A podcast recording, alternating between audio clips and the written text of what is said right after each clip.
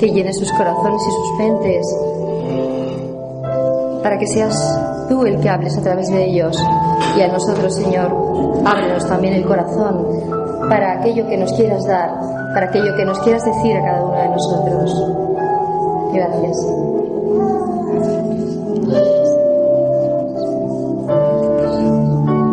Gloria al Padre, al Hijo y al Espíritu Santo. Como era en un principio, ahora y Amén. Bueno, muy buenas tardes. ¿Cómo han estado? Bendecidos por el Señor. Amén.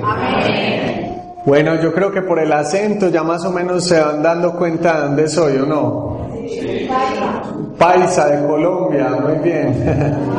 La el sector de Colombia al que pertenecemos, mi esposa y yo ya ahorita también se va a presentar, es Medellín y allí nos dicen paisas.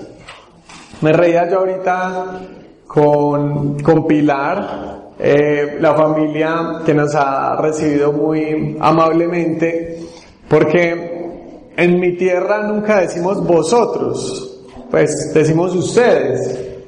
Y entonces solamente escuchamos la palabra vosotros en la misa, cuando dicen la paz esté con vosotros. ¿Que uno que responde? Y con tu espíritu, ¿cierto? Entonces una vez llegaron unos niños de España a jugar fútbol a Colombia y le preguntaron a los niños de Colombia, ¿podemos jugar con vosotros? Y los niños de Colombia respondieron, sí, con tu espíritu.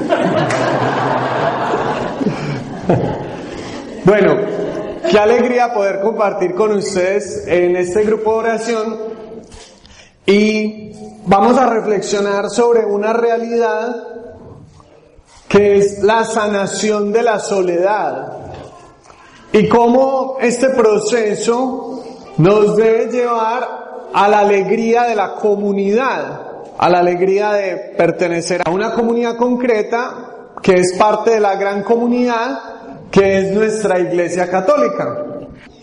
¿Y por qué este tema, Juan David?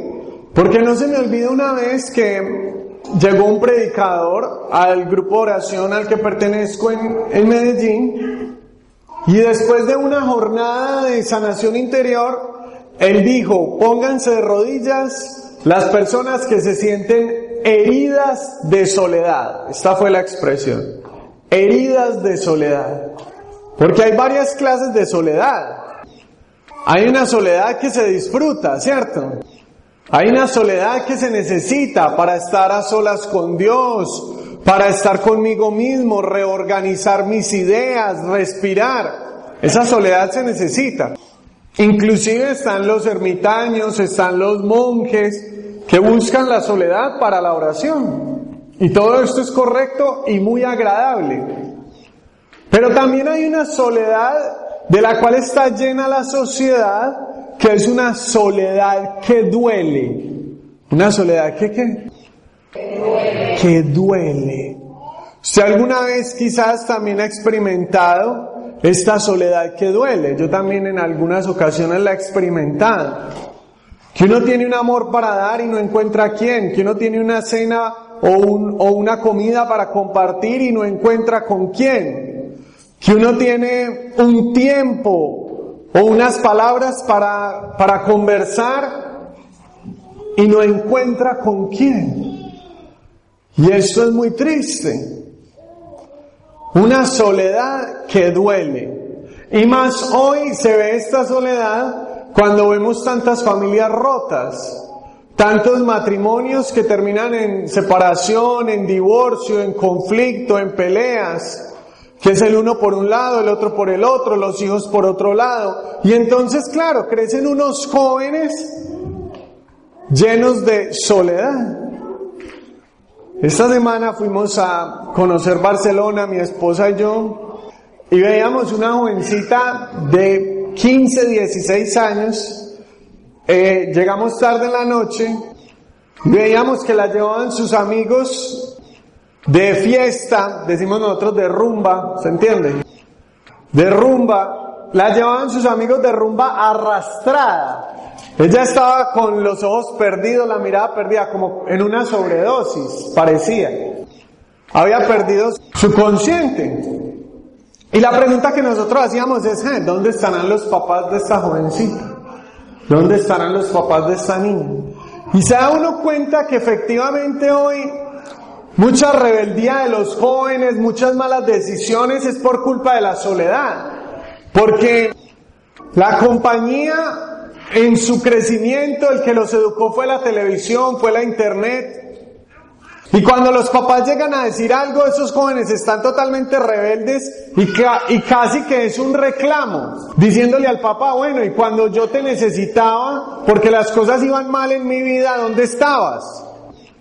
Y de cierto modo la rebeldía hoy es un reclamo a la ausencia de papá, de mamá ayer.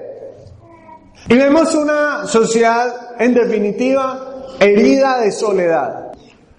Y lo primero para sanar la herida de soledad que todos podemos tener en la vida, de experimentarnos huérfanos, arrojados en la existencia, lo primero que sana esa herida de soledad es una experiencia profunda del amor de Dios.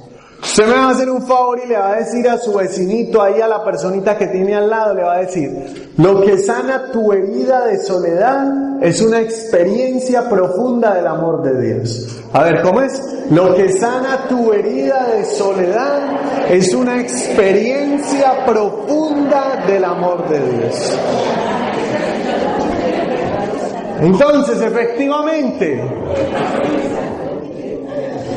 para uno sanarse de la herida de la soledad, de la soledad que duele, gracias a Dios yo tengo una familia muy linda.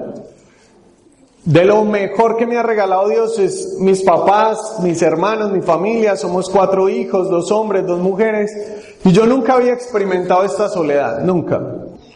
Eh, vivía muy feliz, muy contento en mis cosas. En algún momento de mi vida, cuando salí del colegio, antes de entrar a la universidad o en los primeros semestres de universidad, fui a hacer un intercambio a Estados Unidos a estudiar un semestre inglés. Y esa fue la primera vez que yo me sentí solo, pero de esa soledad que duele. Yo me acuerdo que tenía un trabajo temporal, estudiaba y un día llegué a mi casa, al apartamento donde me estaba quedando, totalmente solo, y yo dije, qué rico sería mm, compartir con alguien, ir a un restaurante, comer algo. Llamé a los pocos amigos que tenía ya, no encontré a nadie, me tocó irme solo para el restaurante, comer solo. Uy, y a veces esa comidita solo no sabe igual, ¿cierto? Y entonces yo era ahí mirando para el techo, mirando la televisión, comiendo solo, bueno, volví al apartamento totalmente solo. Y yo dije, ¿yo qué estoy haciendo aquí? Me siento tan solo. De pronto esa experiencia la han vivido muchos de ustedes en otras situaciones similares o diferentes, o quizás, por ejemplo, los que vienen de otros países, inmigrantes buscando una mejor oportunidad de vida aquí, saben a lo que me refiero. Cuando uno pierde su música, y entonces uno escuchando música en inglés en cualquier restaurante y uno decía, me hace falta el merengue, la salsa, el vallenato, ¿dónde están? Uno pierde su música, uno bueno, ya hablaba algo de inglés, pero qué difícil es transmitir sentimientos en un idioma diferente. Uno dice, me hago entender a nivel de información, pero ¿será que a nivel de corazón me están entendiendo? Y yo empecé a sentirme supremamente solo. Recuerdo que tomé la palabra de Dios y comencé a llorar. Me acuerdo mucho de ese momento porque lloré sobre las hojas de la escritura y las llené de lágrimas. Y fue la primera vez que yo entendí lo que era la herida de soledad. Uno sentirse solo. Y comencé a orar. Y comencé a pedirle al Señor. Y qué distinto es llorar sin Dios a llorar con Dios. Cuando uno llora en la presencia de Dios, uno siente que Dios lo consuela. Y uno de los nombres muy lindos del Señor es el Emanuel. ¿Qué significa Emanuel? Dios con nosotros. Y ahí experimenté esa presencia de Dios sanadora, que como dice el Salmo, nos abraza por detrás y por delante. Nos rodea con su amor. Y lo principal, se los decía, para uno sanarse de la herida de soledad es una experiencia profunda, una experiencia honda del amor de Dios. Y cuando uno siente que ya no está solo en la vida, sino a solas con Dios, las cosas cambian por completo. Porque Él es el Emanuel, el Dios con nosotros. Y si Dios está con nosotros, ¿quién contra nosotros? ¿Cómo es? Y si Dios está con nosotros, ¿quién contra nosotros? Muy bien, y usted lo va a decir ahora, me va a responder con un brazo arriba. Y si Dios está con nosotros, ¿quién contra nosotros? ¿Quién contra nosotros? Y entonces cuando uno experimenta esa presencia de Dios que te acompaña, que te abraza, que te sana, que te habla, yo les decía el sábado, ¿usted alguna vez ha ido a una charla, a un evento, a una Eucaristía, a un retiro espiritual y usted dice, uy, todo lo que dijeron era para mí? Me cayó lo que dijo el predicador. ¿Le ha pasado o no le ha pasado? Sí le ha pasado. ¿Sabe por qué? San Agustín dice, Dios te ama a ti como si fueras el único que existe en el planeta. Entonces por eso le pasa a uno que uno dice, esta palabra es para mí. Esta expresión es para mí, este testimonio es para mí, esta Eucaristía fue para mí, Dios me habló a mí. Dirá Lope de Vega, ¿quién soy yo, Dios mío, que mi amistad procuras? Porque insistes en tocar la puerta de mi corazón en esta noche a oscuras. ¿Quién soy yo, Dios mío, que mi amistad procuras? ¿Por qué insistes en tocar la puerta de mi corazón en esta noche a oscuras? ¿Qué es el hombre para que te acuerdes de mí? ¿Qué es el ser humano para que te acuerdes de mí? Y cuando uno descubre que no estamos solos, sino a solas con Dios, empieza a sanarse la herida de soledad. Amén. Primero, necesitaría más tiempo para desarrollar cada uno de los puntos, pero voy a pasar rápidamente sobre ellos. Primero, una buena relación con Dios. Si usted tiene una buena relación con Dios, está sanada en un 60% la herida de la soledad. Pero no totalmente. Para poder sanar totalmente la herida de la soledad también se necesita una buena compañía. Y atención a qué me refiero. Una buena relación contigo mismo. ¿Una buena relación con quién? Conmigo mismo. ¿Quién es la persona que más está con usted? Pues usted. Uno se despierta y al primero que ve es a uno mismo. Y eso es lo dramático del asesino. Es que el asesino se despierta y al que ve en el espejo es al asesino. Por eso el pecado pesa tanto. Por eso la maldad duele tanto. Porque todo el tiempo estoy con el pecador, con el egoísta, con el orgulloso, con el asesino. Porque la culpa a donde yo llegue, allá llega conmigo. Por eso uno debe cuidar tanto lo que hace, lo que dice. Y uno debe cuidar tanto la relación con uno mismo. Qué importante es uno estar reconciliado con uno mismo, amándose a uno mismo, haberse perdonado a uno mismo. Yo le pregunto, ¿usted se ama? ¿Usted ya se perdonó? ¿Usted se acepta? ¿Usted acepta su raza, su color de piel, su estatura, su altura, su diámetro?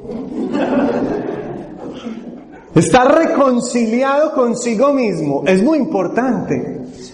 Porque cuando uno se ama, está en una buena compañía todo el tiempo. Pero cuando uno no se ama, todo el tiempo se critica. Yo me acuerdo mucho que mi abuelita no le gustaba que le tomaran fotos. porque ya nunca le había perdonado a la vida la vejez. Y entonces, no, no, no, no, no, yo tan fea, es que yo era muy linda, pero ahora no. Nunca le había perdonado a la vida los años. Dice la palabra de Dios, aunque tu conciencia te condene, yo el Señor soy más grande que tu conciencia y te perdono. Por eso perdónate con el perdón de Dios y ámate con el amor de Dios. Y usted mirando a los ojos ahí a la personita que tiene al lado le va a decir, perdónate con el perdón de Dios y ámate con el amor de Dios. Yo veo, a ver, al que tiene al lado, perdónate con el perdón de Dios y ámate con el amor de Dios.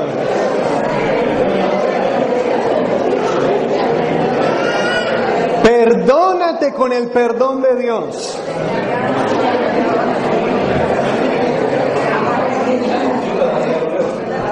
Ay, Juan David.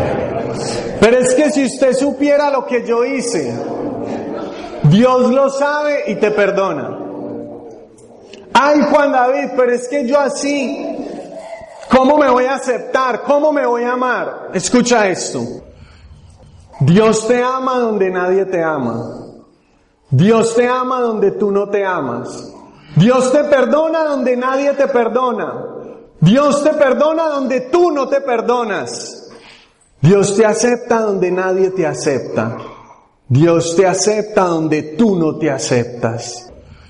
Él te ama, te perdona y te acepta siempre. Por eso es todopoderoso. Porque Él es todo amor y ternura, dirá el Salmo 103. Él es quien perdona mis pecados, quien sana mis enfermedades, quien libra mi vida del sepulcro, quien me devuelve las fuerzas para que pueda volar. Él es el Señor, Él es todo amor y ternura. Cierto que usted y yo a veces somos amor, pero a veces somos egoísmo. A veces somos amor, pero a veces somos rabia. A veces somos amor, pero a veces somos envidia. Piensa en la persona que más lo ha amado a usted en toda su historia. ¿Quién es el que más lo ha amado? Piense. Alguno dirá mi mamá, mi papá, mi esposo, mi esposa, un amigo, un hermano. Pues si uniéramos el amor de todas las personas que más nos han amado, de las mejores mamás, de los mejores papás, de los mejores amigos en toda la historia. Déjeme decirle que haría una sola gota en el inmenso océano del amor de Dios. Haría una sola gota en el inmenso océano del amor de Dios si sumáramos todos esos amores. Tu amor por mí es más dulce que la miel y tu misericordia es nueva cada día, dice la escritura. Dirá el profeta Isaías, los montes pueden moverse de lugar, pero tu amor por mí nunca se moverá. Cuando uno entiende eso, se reconcilia con uno mismo. Usted ya es buena compañía para usted mismo. A partir de ahora diga, mí mismo Seamos buena compañía. Hagamos ese trato. Mí mismo te perdono, te acepto. Mí mismo te quiero. Uno nota quién se quiere y uno nota quién no se quiere. Hay gente muy linda y muy acomplejada. Y hay gente normalcita, digamos hasta feitos, y se quieren. Yo el primero. No se me olvida, no se me olvida un, padre amigo que contaba, son muchos hermanos en la casa de él, son como 12 hijos, y entonces él contaba que la hermana más feita de todas, él decía, yo tenía una hermana muy feita, pero llegaba y se miraba al espejo y decía,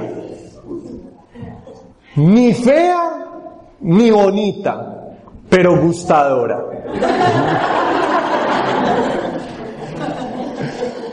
Estaba reconciliada consigo mismo, se amaba. Para sanar la herida de soledad, primero dejarse amar por Dios, tener una experiencia profunda de su amor. Segundo, estar reconciliado conmigo mismo, con mi raza, mi color de piel, con mi familia, con mi historia, con mi belleza o mi carencia de ella, con mi mucha o mi poca inteligencia. Dios me hizo así y así me ama. Y con lo que soy, tiene un proyecto para mi vida y lo llevará a feliz término. Amén. Y tercero y último de este punto de la sanación de la soledad es el siguiente. Para uno sanarse de la soledad, tiene que aprender a vivir en comunidad. Por eso el Papa Francisco nos dice, no te dejes robar la alegría de la comunidad. Porque es muy fácil dejarnos robar la alegría de la comunidad por distintas tentaciones. Por ejemplo, peleé con aquella, peleé con aquel. Ah, yo no vuelvo por allá, yo no le quiero ver la cara a esa señora. No, qué pereza ir a pelear allá. Y empezamos a desmotivarnos. Pero atención, no existen los llaneros solitarios espirituales. ¿Se acuerda del llanero solitario? ¿O se acuerda de Rambo? Solo contra el mundo, Rambo. A nivel espiritual, eso no existe. Todos necesitamos una comunidad. Y con seguridad usted ha escuchado de su hijo o de algún amigo que le dice, no mamá, yo sí creo en Dios, pero yo no tengo que ir a la iglesia. Yo sí creo en Dios, pero qué pereza ir allá. No, es que los curas esto, es que las monjas esto. Y sueltan su retaila. ¿Le ha tocado escuchar eso o no? Sí. Pues escuche, creer en un Dios a mi manera es la mejor manera de no creer en Dios.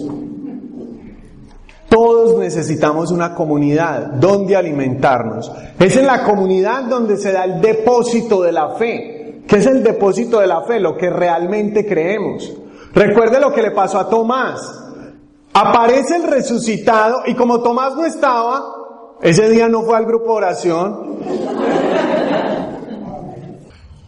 Se perdió la aparición del resucitado. No creía. Todos necesitamos una comunidad donde crecer en la fe, donde congregarnos, donde compartir con los hermanos, donde hacer parte de la iglesia católica que es comunidad de pequeñas comunidades, gran comunidad de pequeñas comunidades. Y es ahí donde descubrimos la enseñanza de los apóstoles, el Dios verdadero, el Dios revelado, el Dios de Jesús. Sin comunidad no hay fe. Sin comunidad hay superstición. O hay un Dios de bolsillo, que me quepa en el bolsillo. O un Dios supermercado. Esto sí me lo llevo, esto no me lo llevo. En esto sí creo, en esto no creo. Esto sí me parece, esto no me parece. Y empezamos a alejarnos del Dios de Jesús y a ser nuestro propio Dios. Dice el libro del Génesis, Dios nos hizo a su imagen y semejanza. Pero cuando no tenemos comunidad es al contrario. Nosotros hacemos a un Dios a imagen y semejanza mía, lo que a mí me parece. No el Dios verdadero, sino lo que a mí me parece. Usted y yo necesitamos comunidad. Y es en la comunidad donde se da la plenitud de la sanación de la soledad. Cuando aprendo a amar al otro, amar la diferencia, oiga esto, hasta amar al enemigo. Hmm. Tremendo, ¿no? Al que me cae mal, decimos nosotros. Ustedes dicen es al que se pone pesado. Aprender a tolerarlo, a comprenderlo, a perdonarlo. Y voy terminando con esta frase del Papa Francisco. Usted va a pensar en esa personita que le cuesta, en esa personita difícil. Y Dios también te pide amarlo. Dios también te pide perdonarlo. Porque hace parte de la comunidad.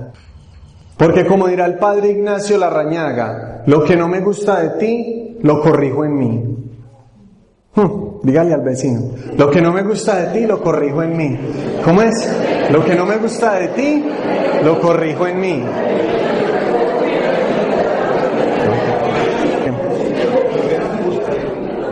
Lo que no me gusta de ti, ¿qué hago? ¿Me pongo a pelear? No. ¿Qué hago? Lo corrijo en mí. O todavía más lindo lo dirá el poeta Rabindranath Tagore. Para que ponga un hijo suyo así, Rabindranath Tagore. ¿Qué dice el poeta hindú? Del orgulloso aprendí la humildad, del rencoroso aprendí a perdonar, del egoísta aprendí a compartir. Y por extraño que parezca, no quedé admirando ninguno de estos maestros. ¿Cómo es? Del orgulloso aprendí la humildad, del rencoroso aprendí a perdonar y del egoísta aprendí a compartir. Y por extraño que parezca, no quedé admirando ninguno de estos maestros. Los seres humanos tenemos la maravillosa posibilidad de aprender no solo del buen ejemplo que me dan los demás, no solo del buen ejemplo que me dan los padres, sino también aprender por contraste. Como mi papá fue un borracho, yo aprendí que tomar no está bien. Estoy poniendo un ejemplo, pues mi papá no fue un borracho, gracias a Dios. Pero cualquiera que haya sido el error de tu familia o de los que te dieron un mal ejemplo, tú puedes aprender haciendo justo lo contrario. Y ahí se da la plenitud de la sanación de la soledad, cuando aprendo a vivir en comunidad. Hay gente que rápido se va del grupo de oración. Dice, no, es que allá la gente es muy complicada. ¿No será que el complicado es él? Y por eso se va. Dice la palabra de Dios, los humildes heredarán la tierra. Y el Papa Benedicto XVI explica esto diciendo que en las guerras se mataban los poderosos y quedaban solo los, los niños, los humildes, las mujeres, los que no pelean. Y eso también pasa en la comunidad cristiana. Los arrogantes, que vienen con ínfulas de poder, pelean entre ellos y se aburren y se van. Pero los humildes heredarán la tierra. Cuando uno no viene a mandar, sino a servir, las cosas son distintas. Termino con esto.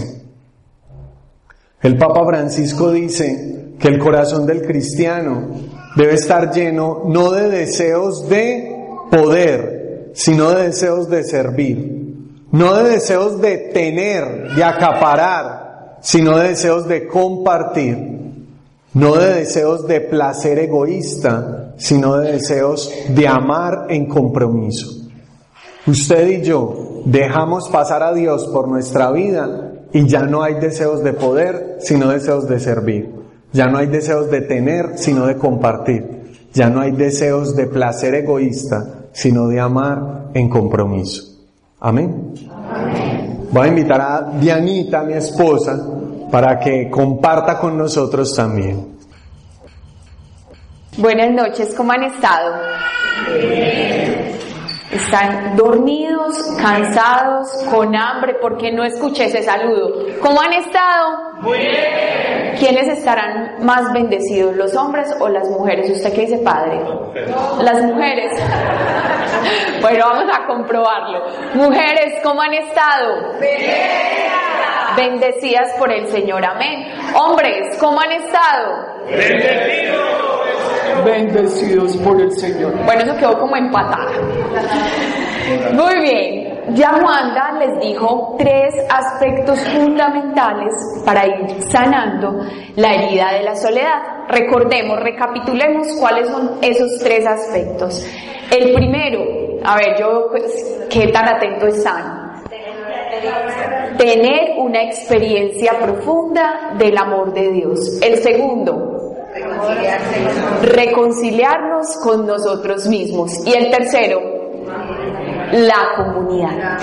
Y sin duda alguna estos tres aspectos son claves al momento de vivir una experiencia basada en la compañía, basada precisamente en el Señor. Pero no nos digamos mentiras. Uno sale de los grupos de oración y uno dice, sí, fue muy lindo el mensaje, uy, no, esas palabras fueron espectaculares, pero para mí eso resulta difícil. resulta imposible.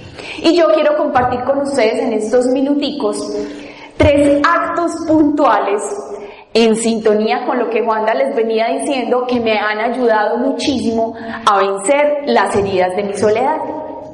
Y el primer punto tiene que ver con un ejercicio. Levanten la mano quienes de aquí son inteligentes. No, levante la mano quienes son inteligentes. Ay. Imagínense, yo soy profesora, bueno, mm, mi nombre es Diana, vengo de Medellín, de profesión soy pedagoga infantil, pero por gracia de Dios ya me dedico a la evangelización. Y a mí me encanta el trabajo con los niños porque los niños son muy espontáneos y son muy sinceros. Y esta es una pregunta que yo solía hacerle a los niños con los que compartía. Y yo les decía, levanten la mano, ¿quiénes de aquí son inteligentes? Ellos no levantaban la mano, ellos se levantaban a sí mismos, o sea, ellos se ponían de pie. Yo decía, profe, profe, yo, yo soy muy inteligente. Y tristemente, cuando uno va avanzando en edad, va perdiendo la conciencia y la capacidad de que somos inteligentes, de que hemos sido dotados por Dios de capacidad para razonar y decidir. Por eso les vuelvo a hacer la pregunta, levanten la mano, ¿quiénes de aquí son inteligentes? Ah, ah bueno, el reino de los cielos será de todo aquel que se haga como niño. Muy bien.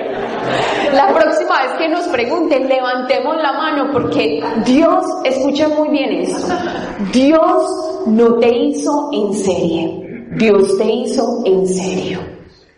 Dios no te hizo en serie, Dios te hizo en serio. Y para que no se le olvide a usted, ni se le olvide al que tiene al lado, me va a hacer un favor, me va a ayudar a despertarlo del sueño profundo en el que puede estar, porque tiene los ojos abiertos, pero está en un sueño, en el quinto sueño, como decimos nosotros. Entonces me va a hacer un favor y le va a mover suavemente los hombros y le va a decir, Dios no te hizo en serio, Dios te hizo en serio. Ayúdame por favor a levantarlo. Muy bien. Y yo les venía diciendo que uno de los ejercicios que me ha ayudado muchísimo a superar las heridas de la soledad tienen que ver con esto. A ver, ¿tú qué ves? Pues un punto negro. Un punto negro. ¿Tú qué ves? Un blanco con rayas, un punto negro. Muy bien. Por allá atrás, ¿qué ven? Con un punto negro. Bueno, padre, usted está que se habla, ¿qué ve? Yo veo muchas rayas. Muchas rayas. ¿Y qué más ve? Alguien muy rayado y que tiene un punto negro, que solo se fija en lo negro y no en lo blanco. Muy bien. Esto que ustedes ven representado acá, este punto negro y esta hoja blanca, no, no tenía hojas blancas totalmente, sino, bueno, blanca con rayas, lamentablemente, pero esta hoja que ustedes ven acá, con este punto negro, representa nuestra vida. ¿Cómo así que nuestra vida? Este punto negro que ustedes ven acá, representan las dificultades por las que pasamos representan esa situación difícil que quizás nos está arrebatando fuerzas, nos está arrebatando ánimos, nos está arrebatando la alegría, incluso la esperanza. Y este resto de hoja que ustedes ven, llamémosla una hoja en blanco, empleemos nuestro poder de imaginación, representan todas las bendiciones que Dios nos da día tras día. Pero ¿qué pasa en la vida cotidiana? que nosotros ponemos más nuestra atención en el punto negro que en la hoja en blanco y nos dejamos llevar más por las dificultades que por las bendiciones. Por eso el primer ejercicio que yo les quiero proponer para vivir una experiencia profunda del amor del Señor es poner más la mirada en las bendiciones que en las dificultades. Y ustedes me van a decir, bueno Diana, ¿y cómo lo puedo hacer tangible en la vida cotidiana? Pues para mí ha sido muy provechoso, de mucho beneficio, de mucha ayuda, comenzar a hacer un listado de las bendiciones que me regala el Señor día tras día. Entonces, por ejemplo, yo tomo una hoja en blanco y empiezo a decir, tengo vida, tengo salud, tengo empleo, puedo hablar, puedo escuchar, puedo caminar, tengo una familia, tengo un esposo. Y si yo me sentara por horas, es más, todo el día entero, podría hacer un listado muy, muy grande de todas las bendiciones que me regala el Señor, que no son en nada comparables con las dificultades por las que estamos atravesando. Porque como dice el Señor en Romanos 8, 18, ningún sufrimiento, escucha muy bien esto, ningún sufrimiento, no te dice el sufrimiento económico o el sufrimiento familiar o el sufrimiento con la comunidad. El Señor te dice a través de Romanos 8, 18, ningún sufrimiento del tiempo presente es comparable con la gloria que ha de venir. Ningún sufrimiento, por más difícil que sea, ninguna tristeza, por más profunda que sea, es comparable con la gloria que ha de venir. Amén. Entonces vamos a hacer un ejercicio. Hay un teólogo italiano que se llama Silvano Fausti que dice lo siguiente, Dios no actúa en lugar del hombre, sino a través del hombre. Es decir, que Dios necesita de tus labios, Dios necesita de tu vida, Dios necesita de lo que tú eres para poder manifestar su gloria y su poder en el mundo entero. De ahí que el Señor nos diga también a través de su palabra que debemos ser sal y luz para las naciones. Entonces vamos a hacer un ejercicio. Usted le va a prestar sus labios al Señor en estos momentos. Equipo A le va a decir al equipo B con total convencimiento, como si fuera Dios mismo quien les dijera a ellos la palabra de salvación y de sanación, ningún sufrimiento del tiempo presente es comparable con la gloria que ha de venir. Voy a ver quién tan inteligentes son. ¿Listo? Y ustedes, luego de que ellos terminen, ustedes le van a prestar sus labios al Señor.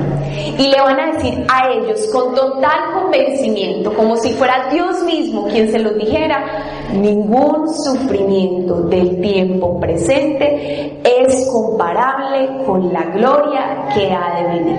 Listo, comencemos.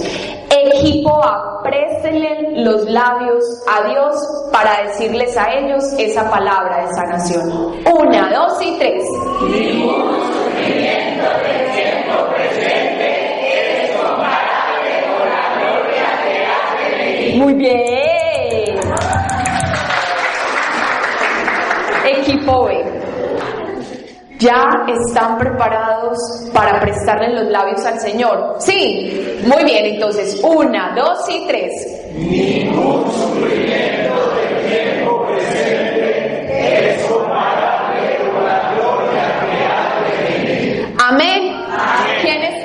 esa promesa del Señor? Entonces digamos con fuerza, amén. Así sea. Entonces ese es el primer ejercicio que yo les quiero proponer en esta noche. Es más, les voy a poner esa tarea y el Padre me va a ayudar a supervisar si, si la cumplieron o no.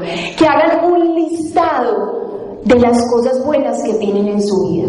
Y a mí me ha servido muchísimo guardarlo en mi billetera o guardarlo en la mesa de noche o guardarlo en un espacio donde yo lo pueda tomar cuando estoy en momentos difíciles. Entonces cuando me viene la avalancha de tristeza, entonces lo que yo hago es coger esa hojita y leer todas las bendiciones, todas las cosas buenas que tengo y decirle al Señor, gracias porque ningún sufrimiento del tiempo presente es comparable con la gloria que ha de venir. Y en las mismas palabras del Señor, pero en Primera de Corintios, es mi ojo vio, mi oído yo, las cosas grandes y maravillosas que Dios tiene reservadas para quienes aman. Y ya Wanda les decía la frase de San Agustín, Dios te ama a ti como si fueras la única persona que existieras en el planeta.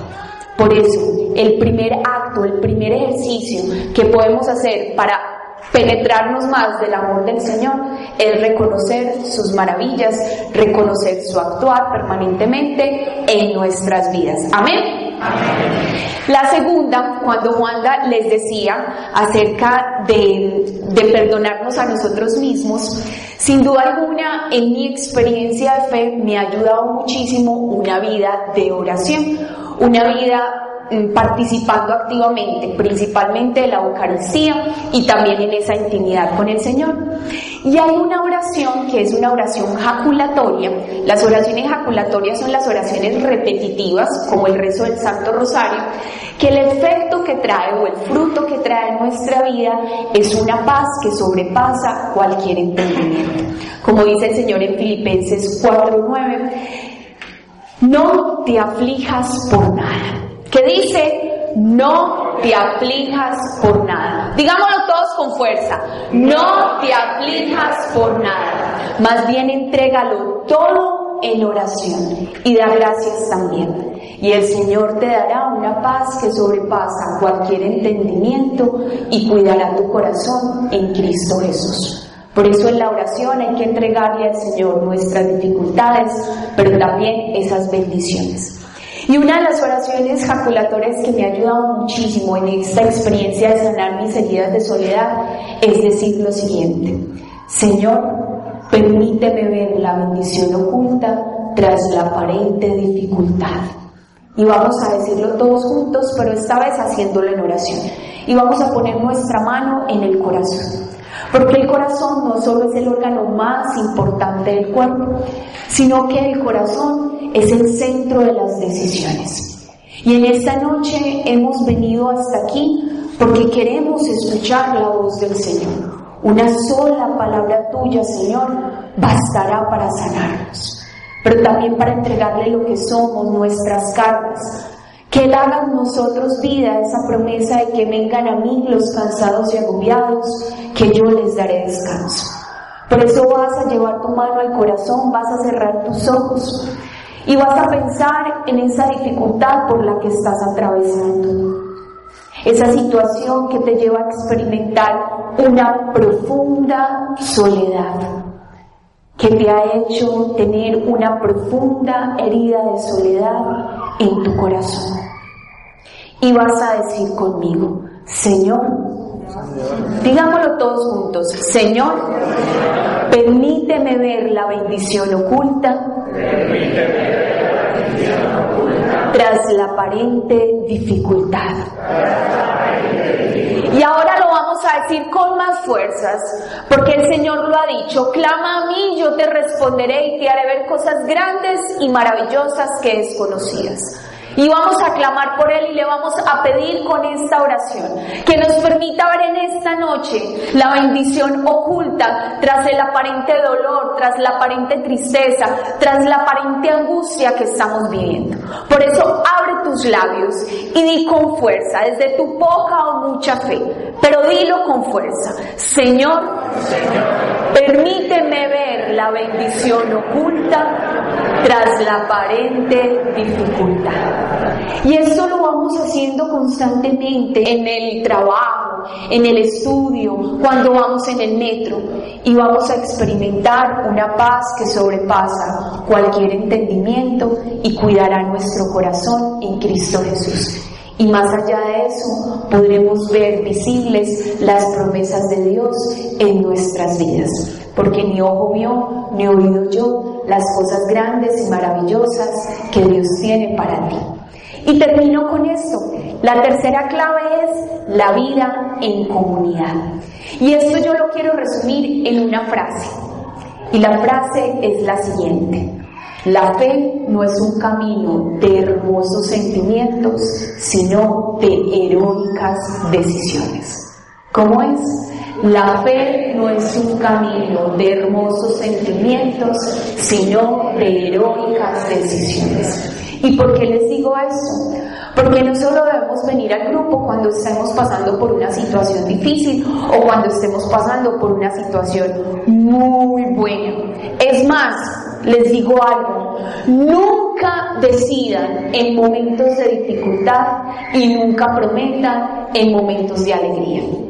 Nunca decidan en momentos de dificultad y nunca prometan en momentos de alegría. Porque como lo dice el Señor en su palabra, cuando nosotros construimos la vida sobre la arena, cuando llega la tormenta, la casa, que es la propia vida, se desmorona, se desbarata. Pero cuando la construimos sobre la roca, por más fuerte que sea la tormenta, la casa sigue ahí. Hay una canción que dice, esa casa no se cae porque está sobre la roca, y esa casa no se cae porque está sobre la roca. Es decir, cuando construimos nuestra vida sobre las decisiones, es decir, sobre Dios, por más fuerte que sea la tormenta, nuestra vida va a estar de pie. Es más, esto lo revela.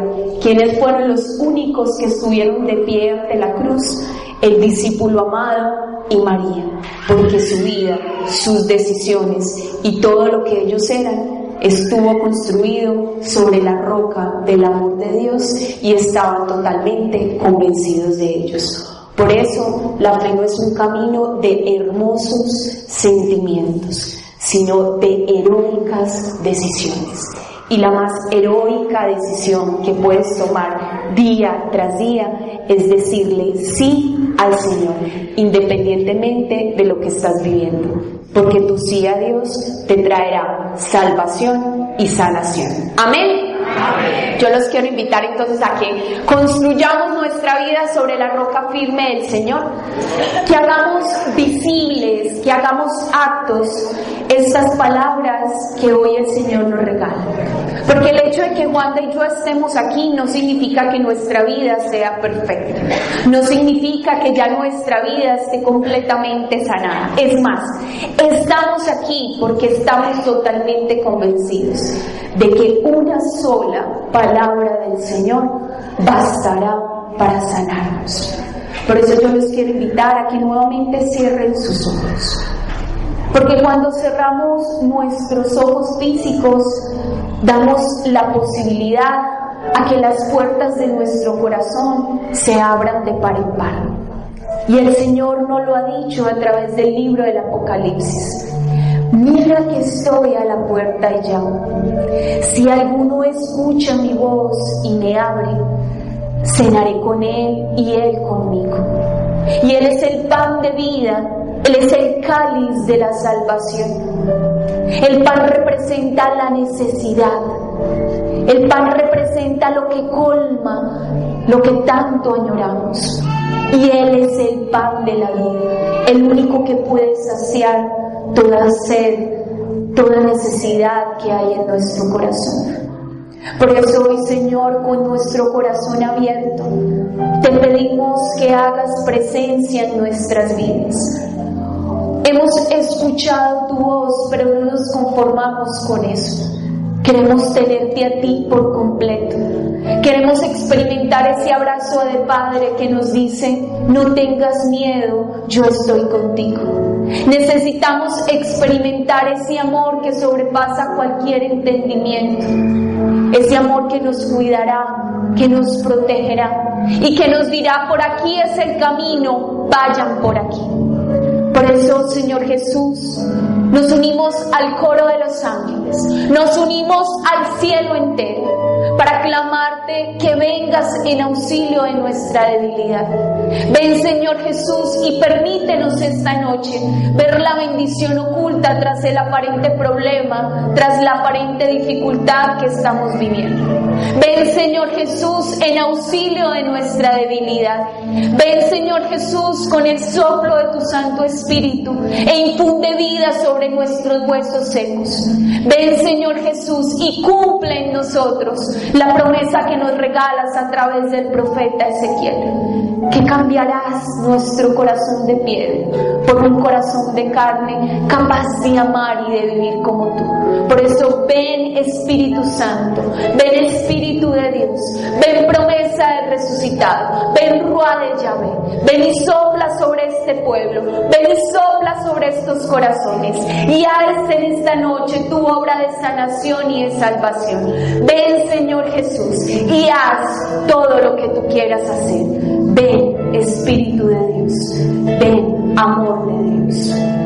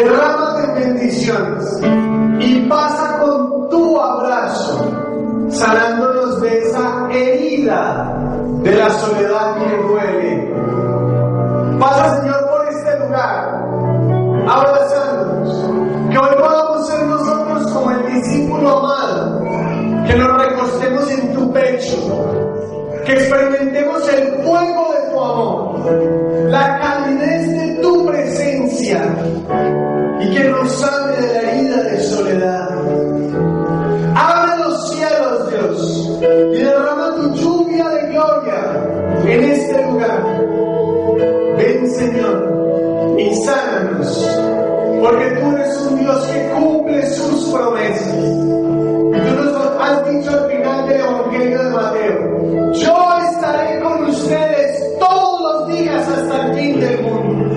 No estás solo.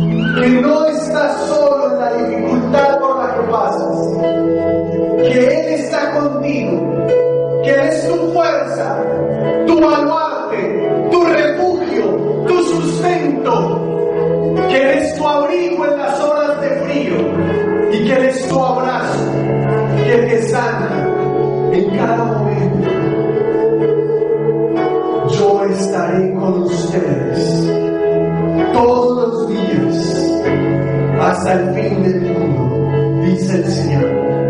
Y aquí se hace presente su gloria en medio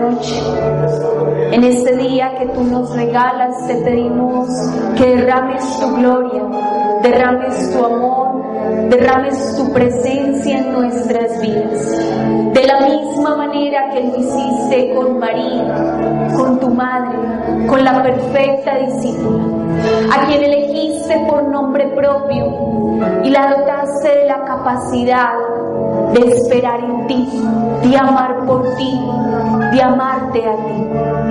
Por eso a ti, Virgen María, Reina del Cielo, perfecta intercesora, a ti también te entregamos nuestros corazones, te entregamos nuestras dificultades, te entregamos nuestros temores, para que así como lo hiciste en aquellas bodas, intercedas por cada uno de nosotros frente a la escasez y que esa escasez sea transformada por la abundancia de la presencia de tu Hijo Jesucristo, no solo en mi vida, sino en la vida de mi familia, porque el Señor nos lo ha prometido.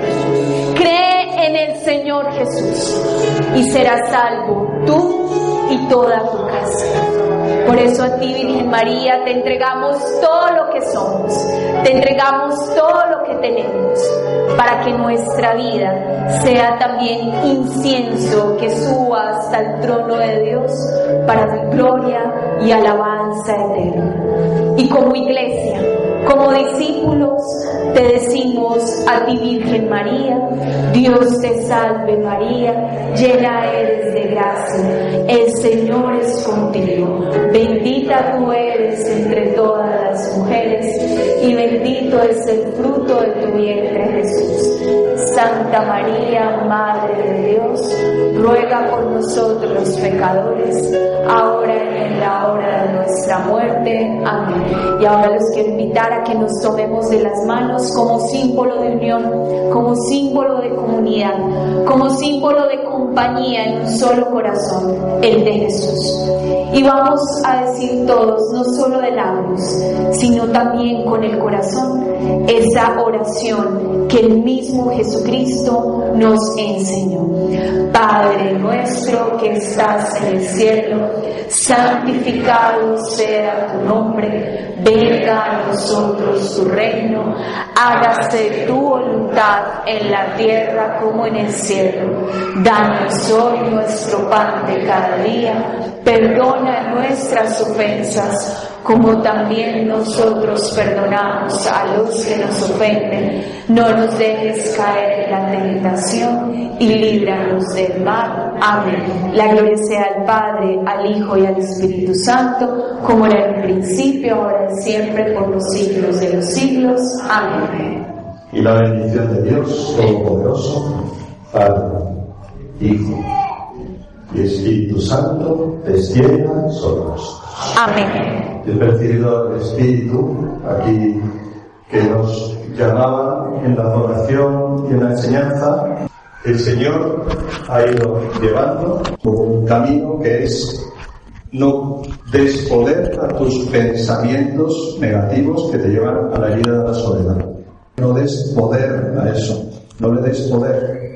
Da poder a la fe que es creer en el poder del amor de Dios, creer que Dios te ama y no creer en las mentiras, como nos han dicho muy bien, todas esas mentiras que nos hacen rechazarnos a nosotros mismos, que son ese punto negro, y creer que necesitamos una comunidad y necesitamos venir aquí, a la comunidad, para unidos poder llenarnos del Señor y poder juntos pues, luchar, porque todos tenemos punto negro. Fijaos, es punto negro. Yo lo veo todo negro. Gloria al Señor.